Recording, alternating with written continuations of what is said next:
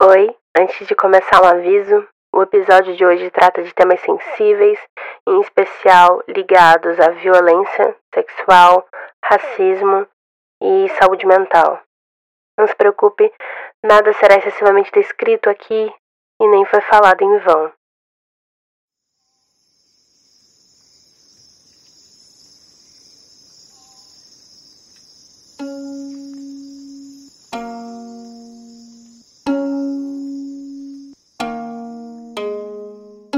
Olá, amantes da arte. Hoje eu quero te fazer um convite para um exercício de reconhecimento. Reconhecimento de quem nós somos no mundo e dos incontáveis segredos e interações que ocorrem ao nosso redor. Para isso, eu quero que você se imagine em uma floresta. Eu realmente espero que você já tenha sentido o cheiro das árvores e sentido a sombra fresca e úmida de estar debaixo delas. Eu espero que o asfalto não tenha sido a única coisa que beijou seus calcanhares. Mas, se for, encontre a sua floresta. Pense na terra granulada e fofa. Quero que pense em nossos distantes ancestrais, antes até do Homo sapiens existir. Pequenos roedores se desenvolvendo nas matas vivendo suas vidas sem saber das secretas conversas entre as árvores. No solo, há uma trama que conecta toda a floresta. Essa trama é chamada de micélio. Micélio é o nome que damos para o conjunto de filamentos de células de fungos. Há um relacionamento entre todas as plantas, bactérias e fungos de uma floresta através do micélio, por meio de sinais eletroquímicos. E é por meio desses sinais que esses seres se protegem de ameaças e se ajudam. Vamos dizer que uma planta esteja sendo atacada por uma formiga. A planta produzirá feromônios que podem chamar um predador daquela formiga, ela pode pedir ajuda das plantas ao redor que compartilharão nutrientes. Ela pode inclusive avisar para as demais de que está sendo atacada, gerando assim uma rede de sobrevivência e proteção da vida. As florestas são todas essas redes secretas de ajuda mútua que nem sempre vemos e que é garantida mesmo entre espécies diferentes. A natureza garante a preservação da vida através da diversidade e o micélio faz das florestas uma comunidade, pois é através da cooperação que se garante a saúde de toda a floresta. E são as árvores de um local específico no Brasil que testemunharam a história de hoje. História que só fui conhecer através da rede mundial e, e confusa que nós humanos utilizamos a internet. A história de hoje é sobre uma menina que se tornava onça e que cresceu para se tornar artista, museóloga e mãe em um mundo que faz questão de odiar arte, história e crianças. Hoje vamos ouvir mais sobre a artista G. Ramugan. Conheci a G e outros artistas indígenas em meados de 2018, 2019 no pedaço curto de cosmos que é o Twitter. Lá eu acompanhava suas respostas sarcásticas, suas threads com diversos ensinamentos valiosos, suas fotos de bichinhos e desenhos. Ela, que adora animes e mangás, strokes e filme do Predador, intercala momentos de nerdice com a verbalização de sua luta e reflexões de sua identidade. Acompanhei o crescimento de sua barriga, coberta por grafias para proteção de seu bebê. E além de ter uma obra sua em minha parede e outra que ela fez parte em minha estante, achei justo chamá-la aqui, para que a voz de G ecoe por essa rede invisível.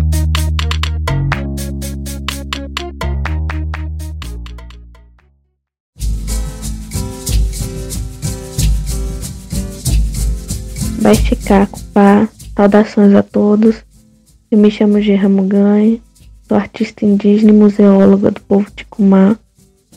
Uma breve descrição física minha: eu tenho cabelo ondulado, preto, de fio grosso até os ombros, olhos castanhos escuros, nariz aquilino e pele tom de ocre, um tanto amarelada.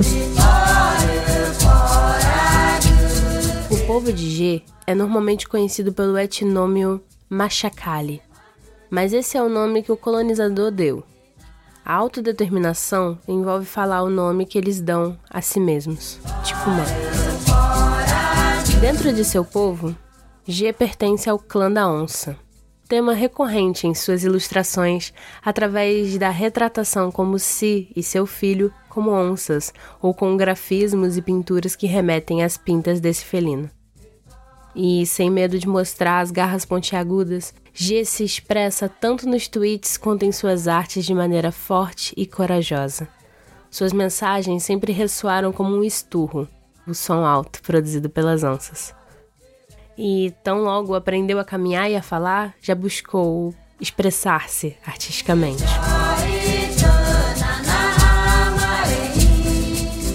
Meu processo de iniciação na arte se deu de uma forma muito natural. E a arte é muito natural, um fazer muito natural do meu povo e na minha família também não foi diferente. Né? Eu tenho avós que trabalharam na arte mais tradicional de costura e trabalhos manuais, artesanatos. Minha mãe também, e ela entrou na parte de artes plásticas. E foi através de toda a nossa vivência que eu comecei a experimentar a área artística muito cedo, né? Por volta dos três anos de idade eu já conseguia fazer um pequeno, uma pequena história em quadrinho e, e alguns desenhos de cotidiano. Eu gostava muito de desenho de observação, desenhar animais que, que eu convivo, né? Histórias que eu ouvi falar. Então foi sempre muito natural, muito presente para mim. Não assim a cena artística da forma que as pessoas conhecem na universidade e galerias de arte, esse tipo de coisa, não. Mas de uma forma natural, um fazer natural pra gente que faz parte do cotidiano. A palavra natural é uma das que mais se repetiram ao longo da nossa conversa. De uma forma natural, um fazer natural pra gente que faz parte do cotidiano. A naturalidade que G caminha em sua vida, sabendo quem é e o que defende, é algo admirável em um mundo que tenta fazer todas as pessoas duvidarem de quem são o tempo todo. Muito se deve ao fato de a trilha ser marcada pelas pegadas dos que vieram antes, tornando o caminho um pouco menos penoso de repetir. Atualmente, o meu processo na arte também segue bem intuitivo é, eu sigo sem ter uma formação acadêmica a respeito, porque eu preferi é, focar na museologia e, e, trabalhar a arte de uma forma mais fluida, sem tantas barreiras que a academia me impunha, né? Então, é, ainda é muita observação, muito ouvir, né? Ouvir os anciões, ouvir os diálogos da comunidade, as histórias e repassar elas para ilustração. Os sonhos também têm um papel muito importante na na minha formação artística, muitas vezes o que eu desenho veio de um sonho que faz parte da nossa espiritualidade. Então eu tento traduzir a imagem para que outras pessoas consigam contemplar também. E é basicamente isso. Eu futuramente pretendo ter alguma algum curso, alguma coisa assim na área de ilustração digital, porque eu não sou muito boa com tecnologia, mas é, no geral, é sempre assim, observando, vendo outras pessoas fazendo e que eu fui aprendendo desde criança até hoje também. Essa questão da ancestralidade viva, em cantos, em histórias, nos mais velhos, em uma lembrança nutrida e rememorada, é algo muito interessante. Nós, não indígenas, temos a péssima mania de ver o passado como algo distante de deixar as coisas pegarem poeira através de um vidro em um museu. Que preservar é isolar.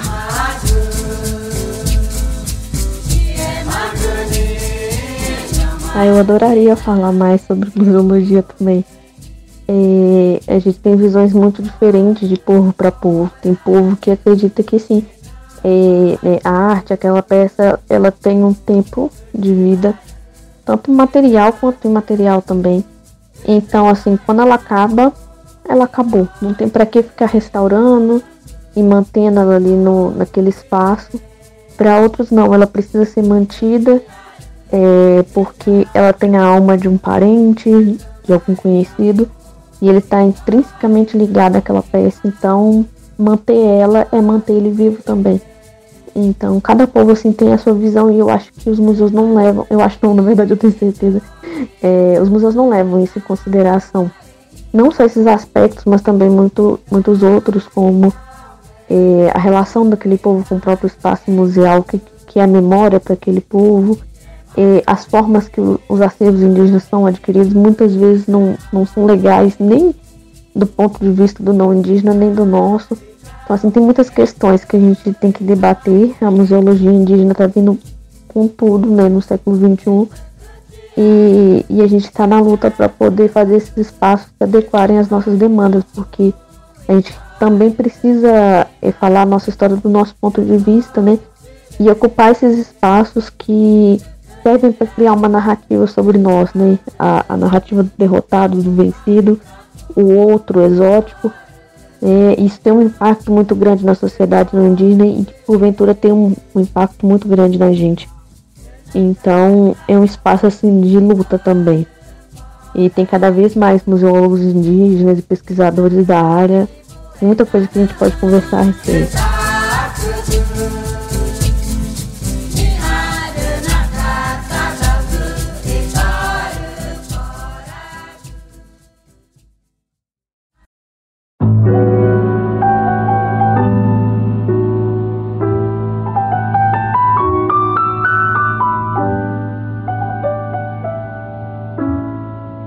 Maternidade é um tema que está presente em várias das obras de G. Ramugan.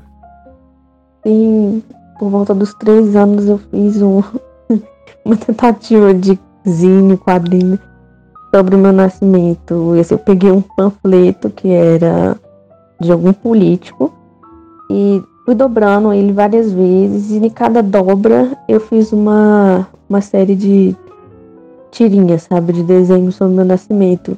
A intenção era que quando abrisse ficasse na ordem certa, mas só é possível ler eles dobrados do jeito exato que eu dobrei. Então, foi uma experiência bem legal, assim, que eu tive. Eu tinha essa necessidade de contar sobre como eu vim para esse mundo, né? Sempre tive isso. Não só contar o meu, depois, posteriormente, né?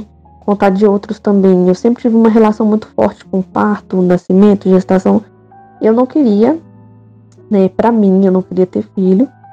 Nos meus é, primeiros 20 anos de vida, vamos dizer assim. E era uma coisa que eu imaginava que era para os outros, não para mim. Mas eu sempre tive muito envolvido com crianças da comunidade, né, com partos de animais também, porque os animais são parentes nossos, né, não humanos, mas são parentes. Eu já fiz muito parto de vários animais diferentes, de pequeno a grande porte, de gato a cavalo. Então, sempre foi uma, a vida, né, e a morte também, sempre foram temas muito presentes na minha vida e naturais. Né? Não é algo que me cause aflição, temor, sabe? Numa perspectiva cristã da coisa.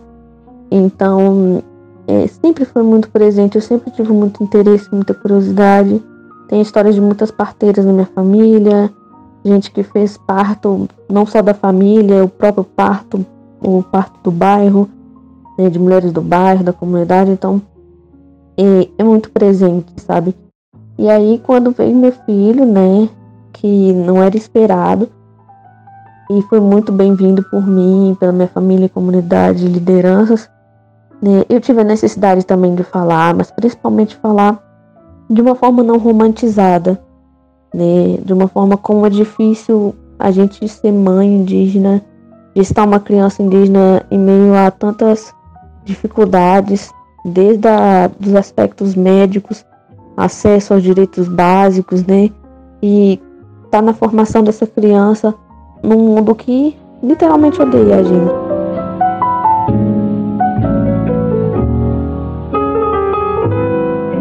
2021, G. Ramugan também criou um zine sobre as relações de afeto e apoio no contexto da maternidade, abordando temas como racismo, abuso psicológico, ansiedade e violência obstétrica. Sua gravidez e seu parto, ocorridos durante a pandemia, com toda a violência estatal com os povos indígenas, poderia ter sido muito mais complexa se não fosse a rede de apoio que encontrou. Então, é, eu precisava falar sobre isso, né? Foi uma forma de catarse para mim também poder falar sobre tudo que aconteceu na gravidez e, e como ainda assim o meu filho veio forte, saudável e, e representando né, nosso povo.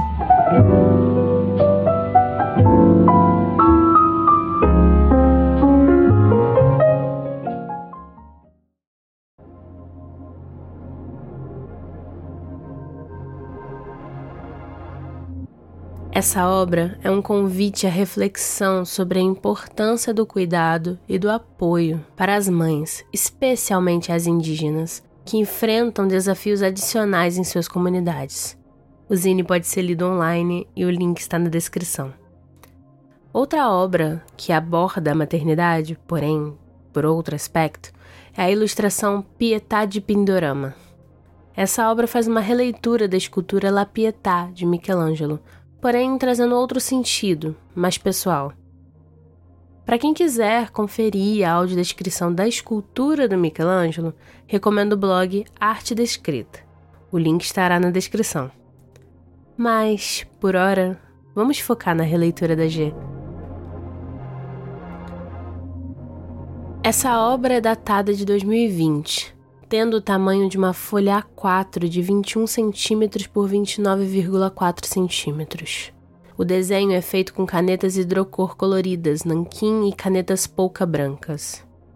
A ilustração de EG é um desenho figurativo, próximo do realista, onde as figuras representadas seguem proporções e anatomias similares à da realidade, mas com o traço estilizado da artista, que remete ao mangá, conhecido como estilo dos quadrinhos japoneses, que transmite bastante expressividade. A imagem representa uma mulher indígena de véu e vestido, com o corpo morto de outra mulher indígena nua em seus braços. A mulher de véu está no centro da imagem e é cruzada pelo corpo da mulher que está em uma diagonal, com a cabeça mais elevada e os pés mais para baixo. O corpo está estendido sobre os joelhos da mãe, sendo abraçado pelas amplas vestes da mulher de véu. A imagem da mulher falecida parece contida no colo daquela que representa sua mãe e que a segura com a mão direita o dorso, abaixo das axilas, e com a mão esquerda os joelhos. A mulher indígena de véu tem longos cabelos negros e lisos com zigue-zagues representando o brilho que seu cabelo reflete. Ela tem pele marrom escura, sobrancelhas grossas, traços angulosos, nariz largo e lábios bem desenhados, cujos cantos pendem para baixo. Ela está de olhos fechados.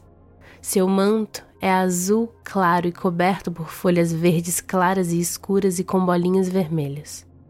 Em seu pescoço está um colar de miçangas na cor verde claro e dois colares de miçangas, um amarelo e um verde escuro, que cruzam em seu peito fazendo um X.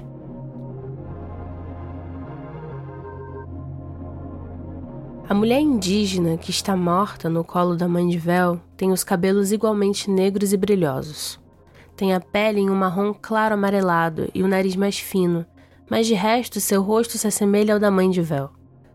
Seus olhos também estão fechados e de sua boca, mais escura que a pele, saem gotas de sangue.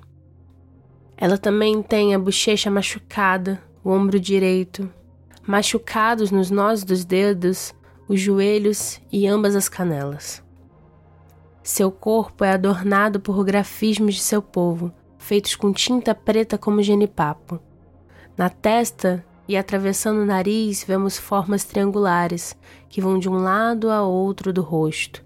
Nos braços, as formas preenchem triângulos e formam partes vazadas, onde a pele não está preenchida, em que se vêem quadrados e retângulos. Entre os seios, uma forma retangular é traçada até encontrar com os outros dois retângulos que envolvem a cintura.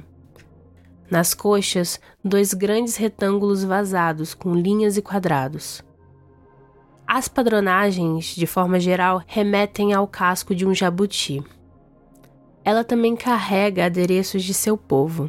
Uma pulseira azul com linhas laranjas, se junta a uma corrente de miçangas que vai até o dedo médio. Nos tornozelos, a mulher carrega tornozeleiras de miçangas. A da perna direita intercala amarelo e azul, e a da perna esquerda faz um degradê entre azul e verde. A expressão de ambas as mulheres é serena. A mãe de véu parece fazer suas preces silenciosamente. Ao redor das duas figuras, uma forma de cor cinza escuro e com bolinhas brancas contorna o desenho das duas, isolando-as do resto da folha branca e as separando em seu luto.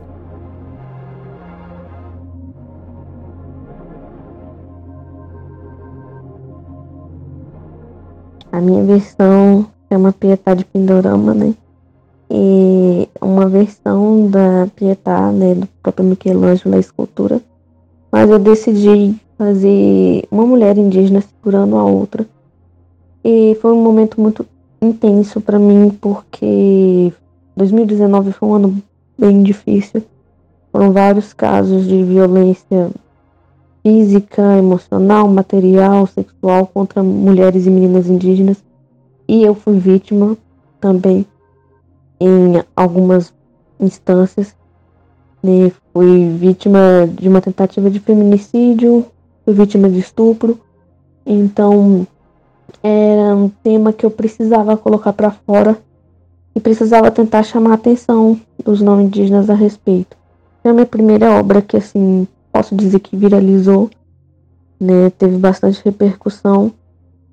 E eu precisava falar sobre isso, porque é sempre a gente falando por nós, né? Sempre é, as famílias, as comunidades divulgando o que aconteceu, não sai no jornal, ninguém fala sobre, ninguém fala sobre os filhos frutos de violência que, que as mulheres indígenas são obrigadas a ter, e ninguém fala da violência que as crianças indígenas sofrem desde a mais tenra idade por não indígenas, né? E e por indígenas também, porque também é um assunto tabu e que, que a gente, só a gente discute, as outras pessoas não têm interesse, só tem interesse quando é para fazer a gente ser alvo de mais uma outra violência acima daquela outra que a gente já tinha passado. Então, eu precisava botar isso para fora, né? Tava num processo de ainda tentar procurar ajuda psicológica para as coisas que eu passei. Passei por casa da mulher, Aí foi outra violência racial também, porque não compreendem as dinâmicas étnicas da coisa toda e querem que você volte pro agressor porque indígena está em extinção, literalmente por essas palavras que me falaram. Então foi violência atrás de violência atrás de violência. E eu relutando para procurar ajuda psicológica porque podia ser mais outra violência. Então eu precisava me expressar pela arte e buscar refúgio no meu povo. E foi o que eu fiz né, até eu conseguir encontrar uma psicóloga que eu amo e que ela é negra, então assim ela também tem uma noção muito grande de questão racial e, e das questões étnicas, então é, foi muito bom para mim e está sendo muito bom, mas nessa época o meu recurso era exclusivamente a arte, então eu precisava botar tudo para fora ao mesmo tempo, não era só sobre mim, sabe? Era sobre todas as meninas, mulheres e meninos indígenas também que passam por isso.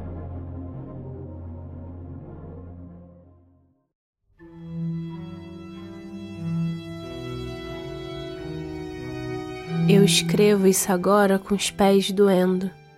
Pés que foram acostumados demais com calçados para saber lidar com asfalto íngreme. Escrevo agora sob a pressão de um prazo apertado porque tive meu corpo e meu fluxo de consciência moldados pela questão da demanda e da urgência. Eu não poderia ser mais diferente de Jiramugan.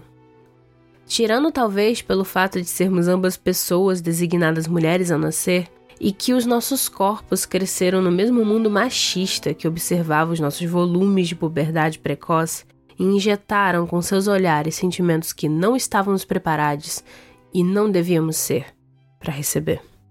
E mesmo assim, uma convergência menor. Pelas diferenças de classe, raça, geografia, a forma como nos olharam sempre foi diferente. E mesmo nossos caminhos, o que optamos por estudar. Eu não sou mãe. Não sei o que é sentir que não importa se seus antepassados sempre tiveram naquela terra. Pessoas iriam querer me tirar de lá. Mas eu sei o que é ver as ruas da sua casa se tornarem um campo de batalha. Eu sei o que é buscar na arte uma forma de pôr para fora o universo interno, para ouvir os próprios pensamentos e organizar a mistura de caixas e abas abertas da própria mente. E ao ter contato com as obras de G e, por extensão, a um fragmento de coisas caras à vida da artista, eu me relembrava. Relembrava de coisas enterradas debaixo da minha pele, como segredos de família daquelas memórias que parecem vir acompanhadas pelo gosto doce de erva cidreira e do calor do vapor que alivia o nariz entupido.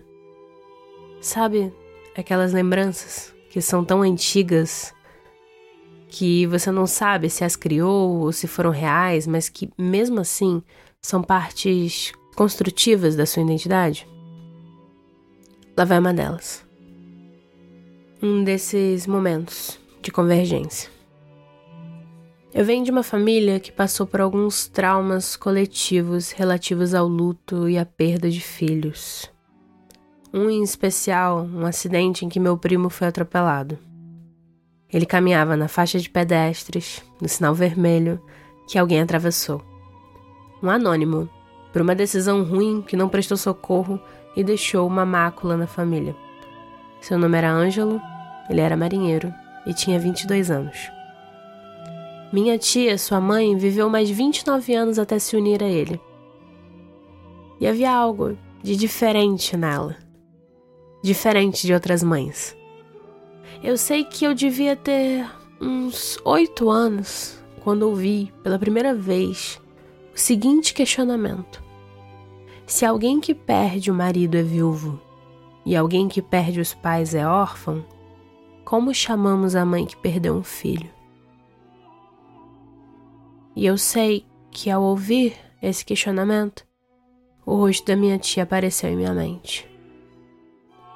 A dor da mãe que perde um filho, a mãe sem um nome para sua dor, a mãe órfã, é algo que é muito comum no meio da arte. Tão comum que chegou a ter um conceito nomeado para isso: ninfa dolorosa. Cunhado pelo pesquisador Jorge Didi Huberman. As ninfas são personagens da mitologia grega.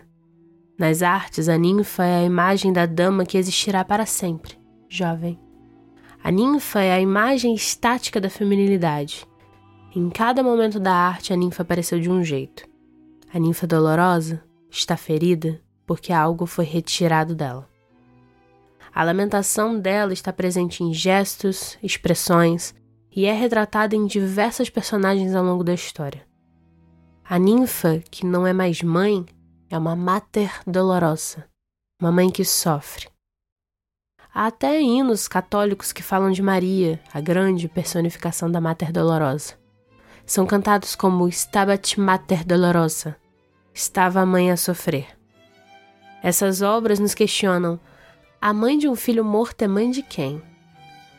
A ninfa por ser essa força da natureza, tem no luto essa necessidade de construir um futuro diferente. Como sobreviver à tragédia? O dia depois do caos.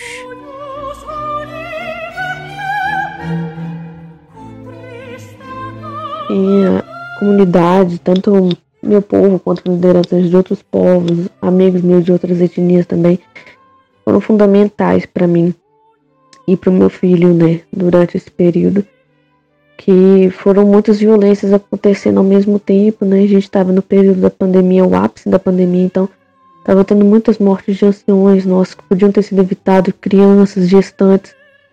Então era muito medo. Toda vez que eu saía de casa para fazer um exame, era medo.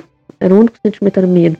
Enquanto eu via que mães não indígenas iam para o hospital com, com as famílias, mesmo na pandemia, mas com certa alegria, sabe, comemorando aquela vida.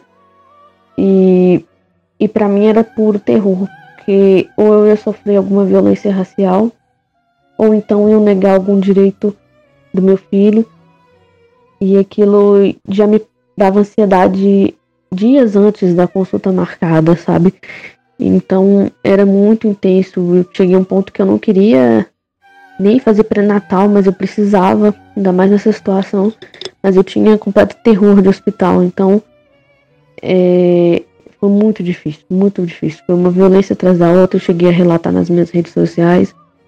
Assim, praticamente toda consulta que eu tinha tinha uma violação diferente. Então, é, eu ter sobrevivido e meu filho também foi muito graças ao nosso coletivo mesmo. Se eu tivesse sozinha, a gente não tinha conseguido, isso é um fato. Né? A Pietá, ela é mais uma relação de mãe e filha perdida pelo Estado, né? por violência sexual, por negligência, né? por desamparo, né? Toda essa violência sistemática que acontece, que não tem visibilidade nenhuma e que a gente enfrenta um luto atrás do outro, né? Então, basicamente é sobre isso, né? Eu, teve uma época que eu li até um tweet de um parente, mas ele era dos Estados Unidos. Ele falando que indígenas vão muito mais em velórios do que em casamento e é verdade, porque é um processo de luto um atrás do outro, tem tempo de você processar isso, né? Então, essa obra fala um pouco disso também.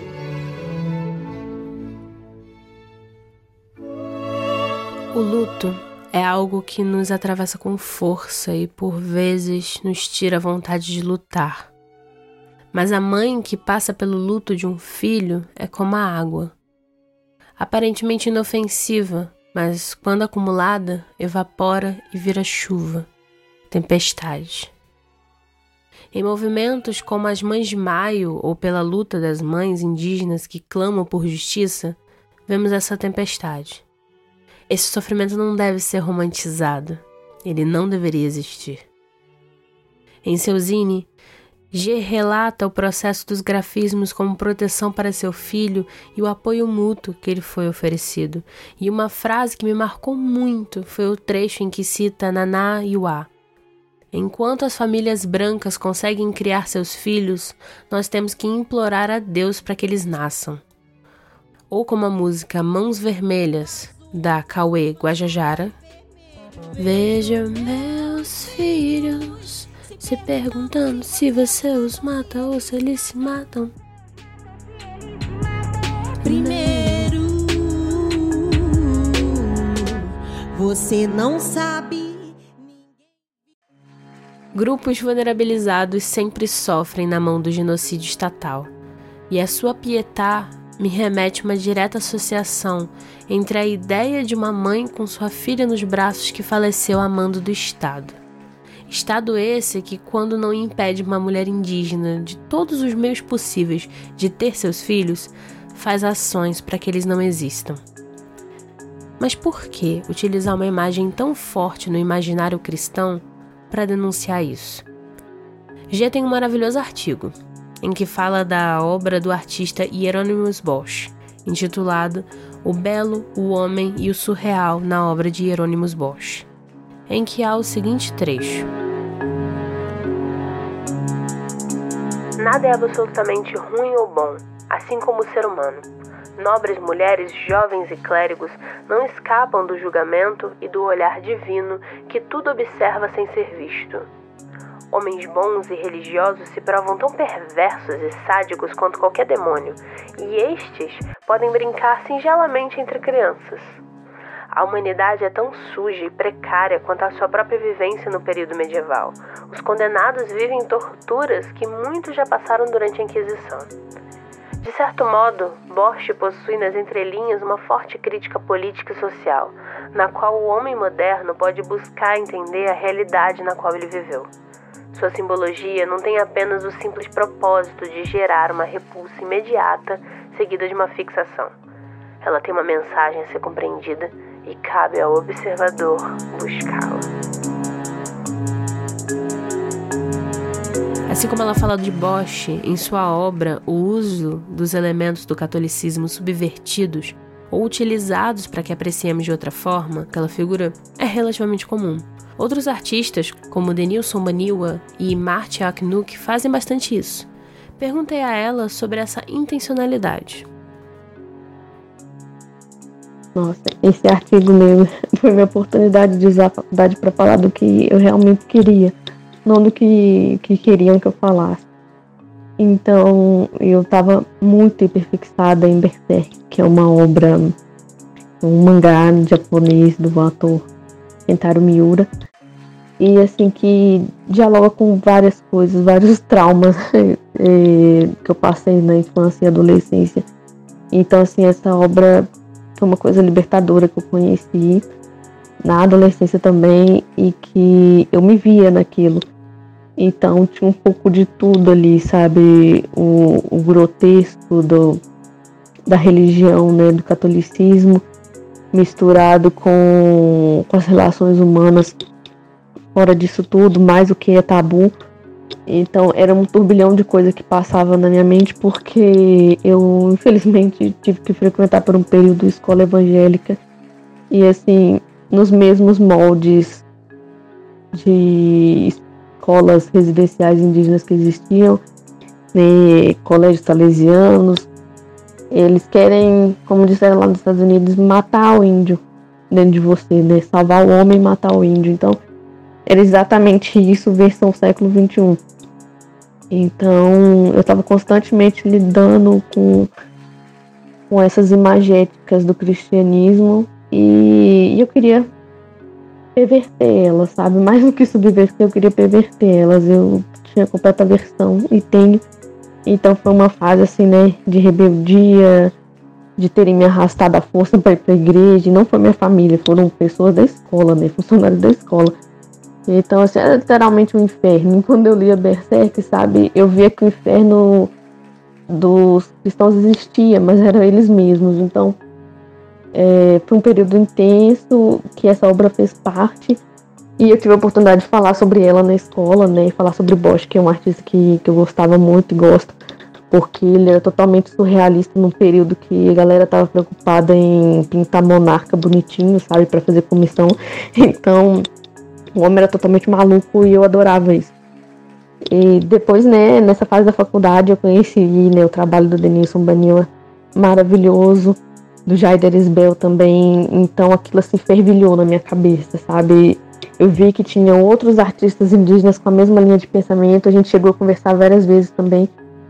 E, e para mim, assim, foi fantástico, sabe? Eu vi que tinha outras pessoas passando por aqui. Quando você conhece as histórias da sua comunidade e você conhece as histórias é, dos livros, né, dos relatos, é uma coisa, mas quando você vê que tem outros povos né, passando pela mesma coisa, que passaram pela mesma coisa em localidades completamente diferentes, assim, abre os olhos, sabe?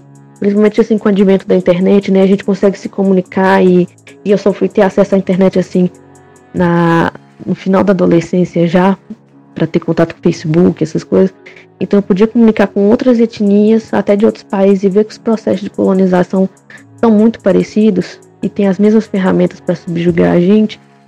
Então assim, foi um momento assim bem elucidante para mim. E a Marte, ai, a Marte é uma querida. Se estiver ouvindo aí, Marte, oi.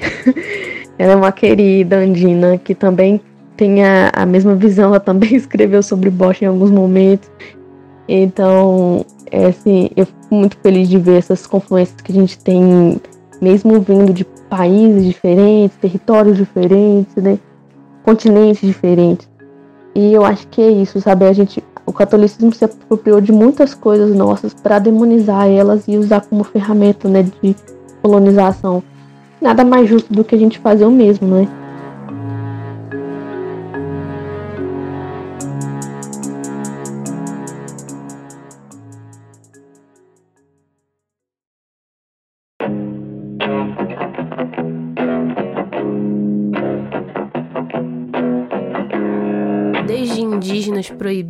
Proibidos de falar em suas línguas e de comer em suas comidas tradicionais, até hoje em dia com pessoas que ficam chocadas com pessoas indígenas nas redes sociais, vivendo, amando e falando de suas vivências.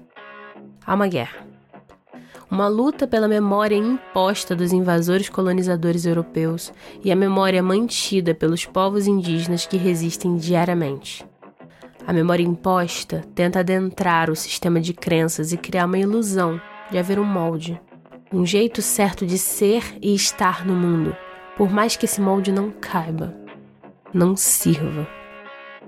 A arte de G e de tantos outros artistas indígenas, ao se apropriar da imagética católica para denunciá-la, fazer piada ou apenas como espaço para narrar suas próprias histórias, é uma ferramenta, é usar a árvore morta em forma de cruz como lenha para aquecer a contação de sua própria história.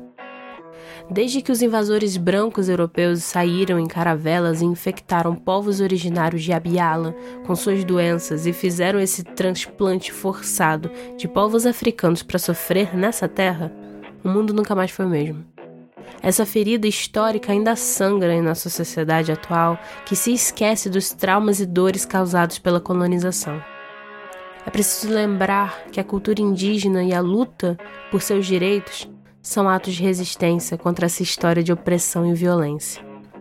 A arte de Gerramagan, em particular, é um exemplo vivo de como a arte não só expõe a ferida, mas também demonstra a alegria de ser quem é.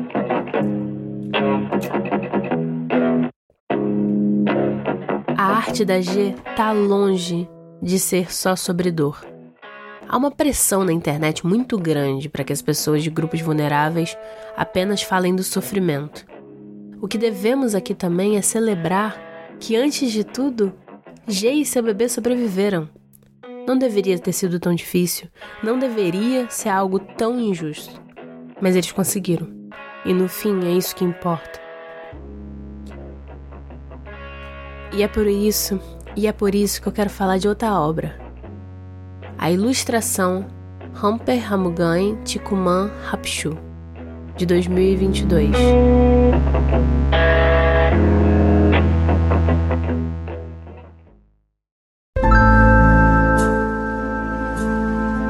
É uma ilustração digital onde vemos uma mulher com uma barriga de grávida, nua, carregando em uma tipóia um bebê e ambos flutuam na fumaça de uma onça.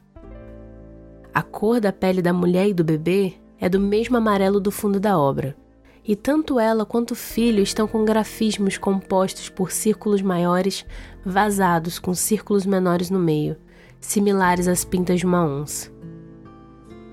A mulher tem brincos marrons e também uma espécie de cilindro fino e pequeno que atravessa o lábio inferior. A mulher está segurando na mão esquerda um cachimbo, enquanto sopra uma fumaça. A fumaça que sai do cachimbo e de sua boca se une em uma forma elíptica, ondulada, como se fosse o corpo de uma serpente, que envolve o corpo dos dois e os faz flutuar no ar. Essa forma finaliza acima da cabeça da mulher, onde possui o rosto de uma onça de boca aberta expressão severa. Da boca da onça saem linhas e curvas de cor verde, passando a sensação que ela está vocalizando, fazendo um esturro ou um rugido. O corpo fumaça da onça é preenchido por grafismos da cor preta em zigue-zagues triangulares com círculos vazados.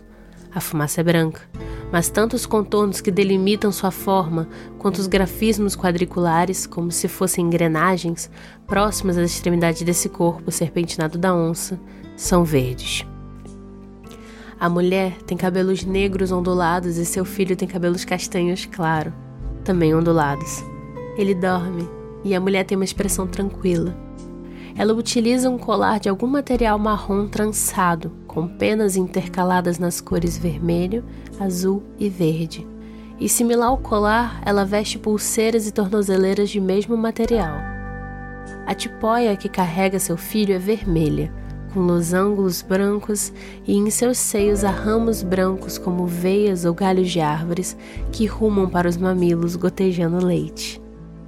É um autorretrato de G, com seu filho, vindo de um sonho para celebrar a possibilidade de um futuro.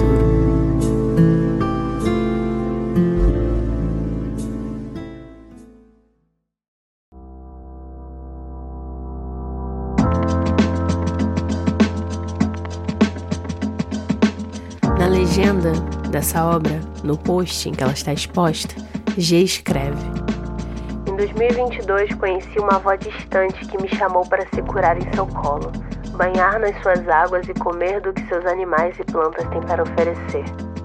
Ela veio responder uma voz arrogante, de um homem com nome e cara de índio, mas alma de colonizador, que disse que roubaria de mim meu filho, e continuou, em tom de ameaça. Vou dizer a ele que você foi em missão de paz na Amazônia e nunca mais voltou. Morreu em conflito com os desmatadores. Eu passei meus primeiros meses de gestação fugindo, indo para casa de estranhos para abrigo, passando mal e perdendo peso por medo. Mas meu povo não me abandonou. Foi filho de liderança que deu nome para ele seguindo nosso clã. A madrinha dele é neta do fundador da cidade com o nome da nossa etnia. Eu refleti que nenhuma mulher da minha família viveu menos que seus maridos. Todos os ultrapassaram em décadas. E que a onça fêmea não precisa de ninguém para criar seus rebentos. E que macho agressivo que morre no dente. Eu lutei de volta, como lutei quando o outro tentou me matar e depois me difamar porque tive um filho e não dei um para ele enquanto estivemos juntos. Filho não é presente para se dar, não é algo que pessoas com útero devem ao outro, não é algema social de ninguém. E minha avó distante, Amazônia, me chamou através de uma parenta mura, que agora é mais uma das avós do meu filho, que nessa floresta e suas águas ganhou outros avós, tios, primos, parentes. Eu estive sim, em lugares como desmatadores, garimpeiros, caçadores, mas não estive só, como continuo não estando. Meus parentes, meu povo, os Iamê, estão comigo sempre.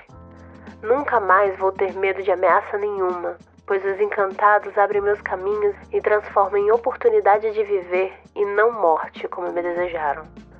Gosto de ver esse desenho como eu gestando meus sonhos enquanto meu filho está comigo, algo que sempre me foi negado por experienciar muitas violências cedo. Eu era uma criança que pensava que com 13 anos com certeza morreria, se não com 15, não chegaria aos 18. Então nunca projetei nada para o futuro, porque ele não existiria. Mas hoje, enfim, consigo sonhar. Me dou o direito de viver.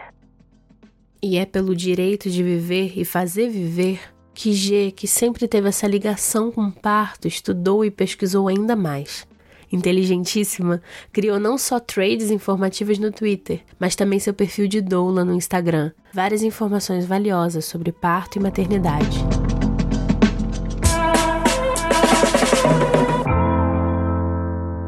Meu perfil de doula. Ele no momento tá em reconfiguração, tá desativado. Eu quero dar uma organizada, quero ter um site, alguma coisa assim. Mas, né, eu sou uma furada com tecnologia. O estereótipo do indígena que não sabe mexer com tecnologia sou eu, de fato, porque eu sou terrível. E também passei por uma situação assim de um ex-agressor tentar contato comigo, então eu desativei as redes que ele tentou, e inclusive uma pessoal, e não sei se eu planejo voltar tão cedo. Né? Eu tô só com a minha de arte mesmo. E, e ela, é foi uma ferramenta bem importante para mim ter contato com outras doulas. Né? Cheguei a fazer um curso de formação de doula, então eu atuo, cheguei a atuar na área e posso continuar. E no momento estou afastada por causa de outras questões, mas é, é, bem interessante assim, uma área que, que eu posso falar né, das nossas vivências e posso levar isso para mulheres não indígenas que queiram ter um parto além do humanizado, sabe, mas um parto mais próximo do tradicional, mais próximo da, da nossa natureza, né?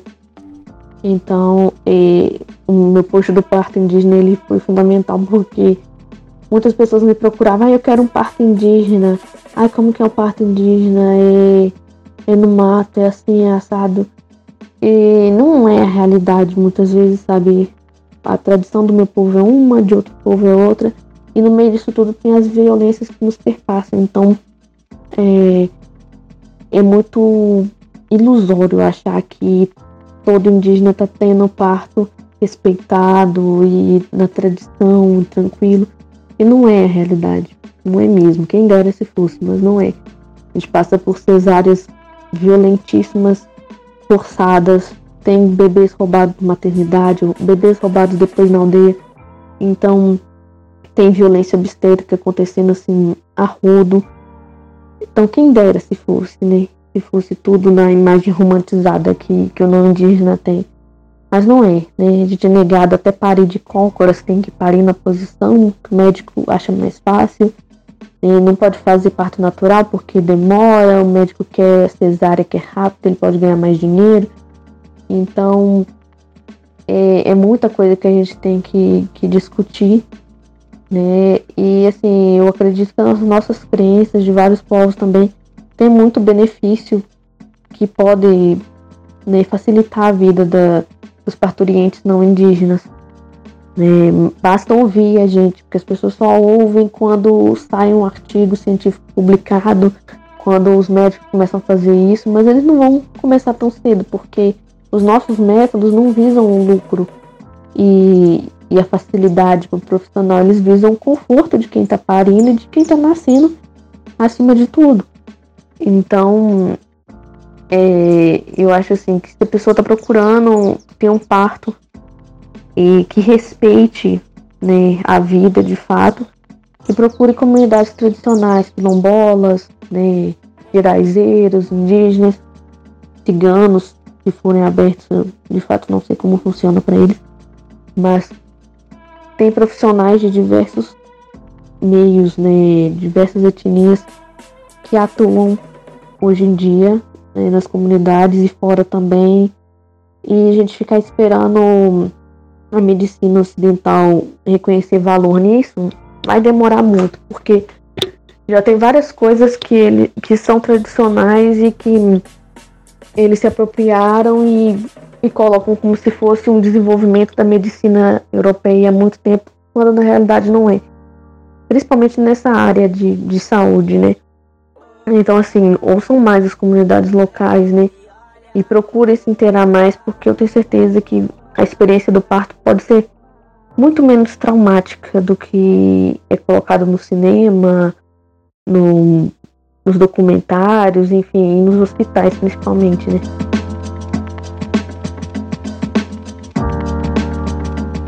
É, como eu falei né, das outras vezes, maternar, o cuidado em comunidade, cuidado com crianças, cuidado com gestantes, parturientes, sempre foi algo presente na minha vida. Então, teve um fator transformador em muitas coisas. Eu sou uma pessoa que hoje em dia eu entendo muito mais os meus limites, porque eu tenho que pensar no meu bem-estar primeiro, para eu estar bem com meu filho. Então, eu não sou mais uma pessoa tão permissiva igual eu era antes.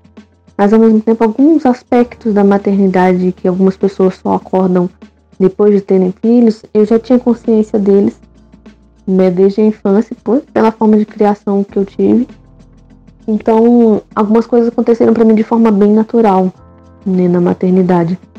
O meu choque de fato foi com negligência médica, né, violência hospitalar, esse tipo de coisa. Que, apesar de, de eu ter ouvido minha mãe ter passado por isso e outras pessoas, é, quando você vive, é literalmente outros 500, né? Então, lidar com, com a sociedade, o fato que a sociedade não indígena é, ela entende que quem pariu Mateus que balance, né? Então o filho é só responsabilidade daquele, daquela família nuclear ali e que se dane o resto. E não é assim pra gente, né? A criança é uma construção coletiva, né? ele é o futuro da comunidade, então é responsabilidade de todos. Eu sempre tive responsabilidade com que falam, né? filho dos outros, com parente meu, com crianças que eu simplesmente dava aula para elas na escola de arte, né? Então, assim, para mim sempre foi uma visão muito clara de que a criança é um indivíduo em formação muito importante né, para gente. Não é uma extensão dos pais, não é uma extensão do, do tutor, quem seja responsável, e que ela tem personalidade própria, vontade própria. Então, para mim isso foi muito natural. Então, todos os processos de educação com meu filho estão sendo bem naturais né? ele tá respondendo super bem, da mesma forma que eu quando era criança, enfim, as outras crianças da comunidade. É, e a concepção né, de família, pra gente também não é uma coisa limitada, mãe, pai, filha, menina, filho, menino.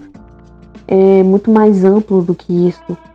Meu filho, por exemplo, ele tem várias avós e avós de outro povo, inclusive, né, que a gente tem essas conexões, a gente tem essas ramificações de relações de parentesco que vão muito além do território, muito além do sangue.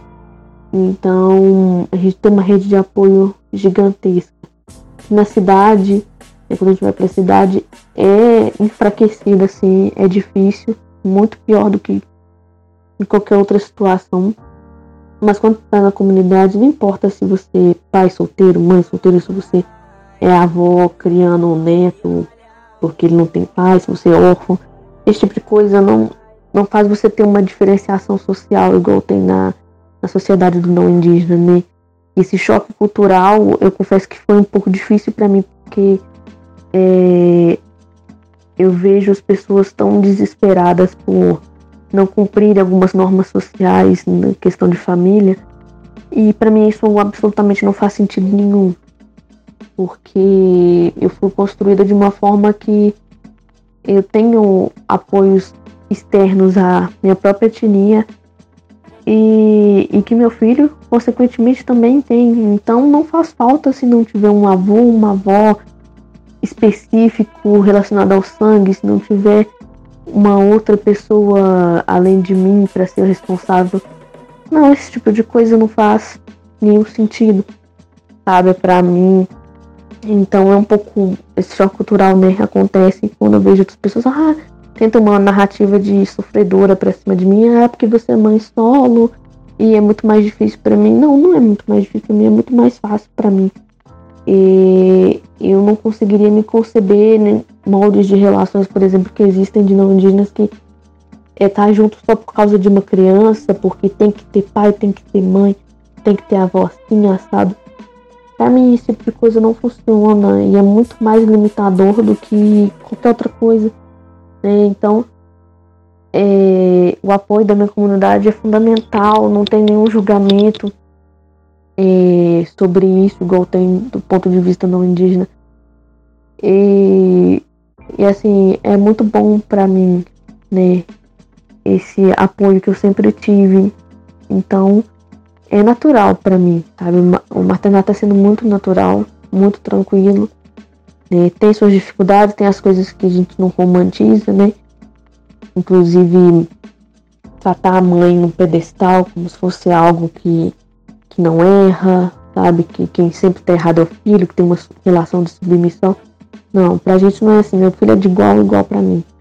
E assim como é de igual para igual com a avó dele, o avô. Então, é, é tudo, né?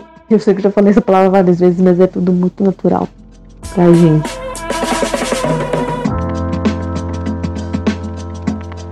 A maternidade é um tema presente na obra de Ramagan assim como em muitas outras mulheres artistas que trazem suas experiências para a produção de suas obras. No entanto, é importante destacar que a maternidade não deve ser vista como a única definição da mulher. A idealização da mãe como grande guerreira, a que nunca erra, dificulta a vida das mães, que muitas vezes lidam com a falta de recursos, de apoio e de instituições que compreendam as condições que as atravessam. Fora dos apoios que G tem de sua comunidade e família, temos um mundo que isola e ostraciza mães. Citando Mariana Adas, a arroba bike de bigode, indígena pataxó, mãe e doula, além de dona da Pollen Sex Shop, sigam ela. Em uma cidade como BH, nascem 200 a 1000 bebês por mês em cada hospital maternidade. Cadê esses bebês? Vocês estão vendo eles no cinema, no shopping, nos teatros, nos ônibus, em praças e parques? Não, né? É porque o direito de ir e vir de quem cuida desses bebês não existe. A partir do momento que a maternidade é vendida como virtude, a educação sexual é vista como algo ruim. A mesma sociedade que impõe a maternidade exclui mães e crianças. É importante ouvir e apoiar o trabalho das mães. Incluir crianças nas pautas e espaços públicos é fundamental para garantir que as mães possam exercer seu papel sem serem excluídas da sociedade. Por isso, nesse Dia das Mães, vamos homenageá-las não só com palavras, mas com atitudes. Vamos lutar por políticas públicas que apoiem as mães, garantam que possam trabalhar fora e evoluir em suas carreiras, caso desejam. Vamos ouvir suas vozes e incluí-las nas decisões que afetam suas vidas. E isso inclui também o direito de não ser mãe, se assim escolher. O direito de não sofrer laqueaduras forçadas, nem de precisar de permissão de marido para caso deseje fazer laqueadura.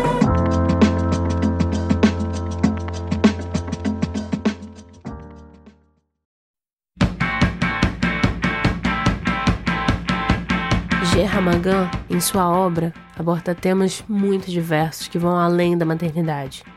G é uma artista completa e sua produção artística merece ser explorada em sua totalidade. Por isso, além de reconhecermos a maternidade como uma experiência complexa e desafiadora, devemos também valorizar o trabalho da G como artista e escritora. Então eu convido a todos a conhecer o trabalho dela, ler seus artigos, seguir suas redes sociais para conhecer sua obra em sua plenitude. A vida de G, tão frutífera e tão cheia de experiências, está apenas começando. Ela ainda tem inúmeros projetos à vista.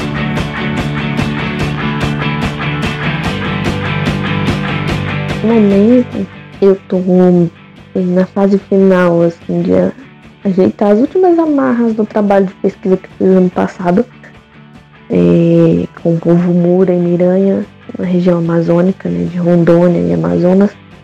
E eu passei o ano focada né, nessa pesquisa sobre fotografia e imagética indígena né, na mídia, e, mas principalmente com foco num fotógrafo do século XIX chamado Albert Frisch, que foi um dos pioneiros né, na, nessas produções fotográficas de indígenas brasileiros.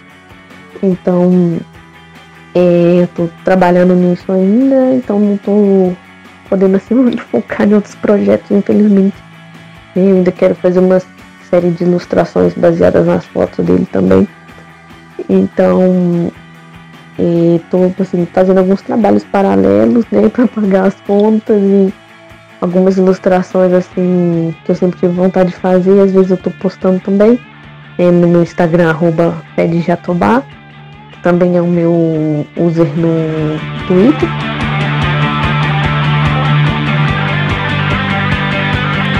Você pode participar da rifa que IG está organizando de suas artes. O valor da rifa será convertido em seu tratamento de saúde.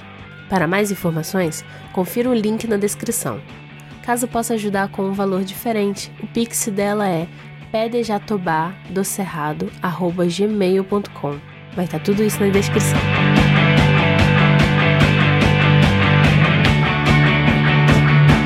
E acho que eu quero agradecer, né? Agradecer meu povo, né?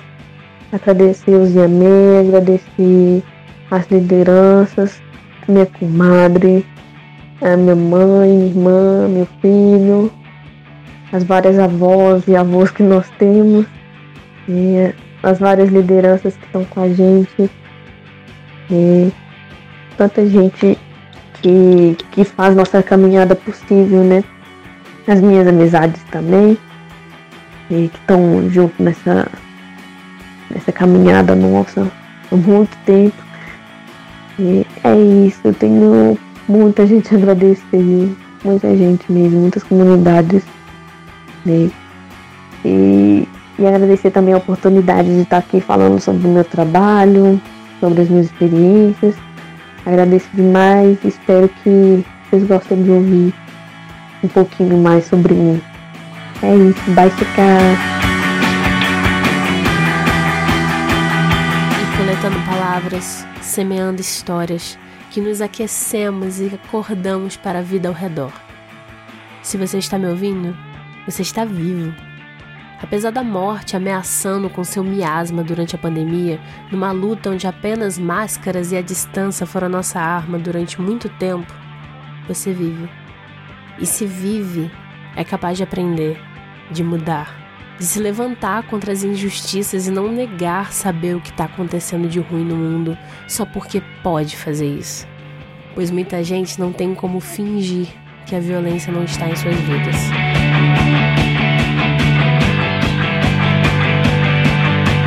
Durante esses três anos, tanto foi ocultado, escondido, vivemos num simulacro confuso de redes sociais em que as histórias das pessoas se tornaram bens consumíveis em bits e informações binárias. E sim, através das histórias de pessoas diversas, aprendemos que existem outras formas de ser e estar no mundo, além daquelas que estamos acostumados. Ouvir e compartilhar experiências de vida nos permite expandir nossos horizontes, exercitar a empatia e o respeito às diferenças.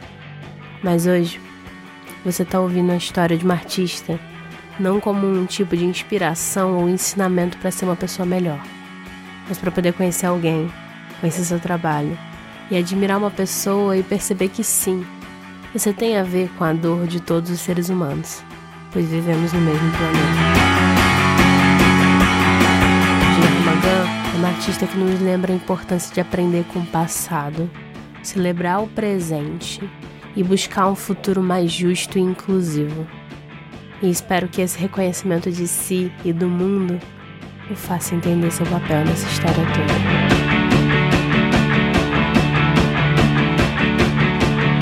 Esse episódio foi produzido por mim, Ariel Machado. Contamos com Felipe Mianes para a consultoria de audiodescrição. Trilha sonora da Liz 8-Bit e edição é do arroba editor de podcasts. Um agradecimento especial a Germagan pela sua participação aqui no episódio.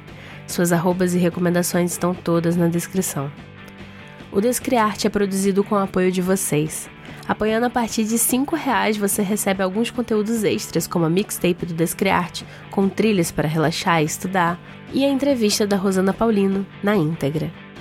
Acesse apoia.com apoia.se barra Descriarte Podcast. O link está na descrição, junto com as referências. Siga o Descriarte nas redes sociais. Todas as arrobas são DescriartePod, com demudo.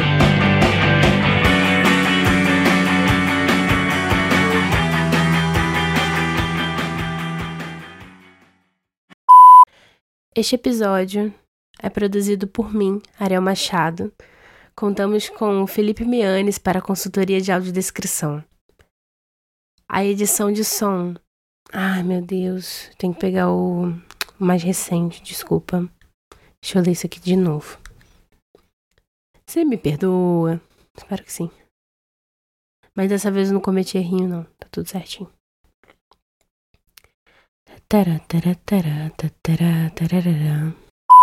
Pica-pô.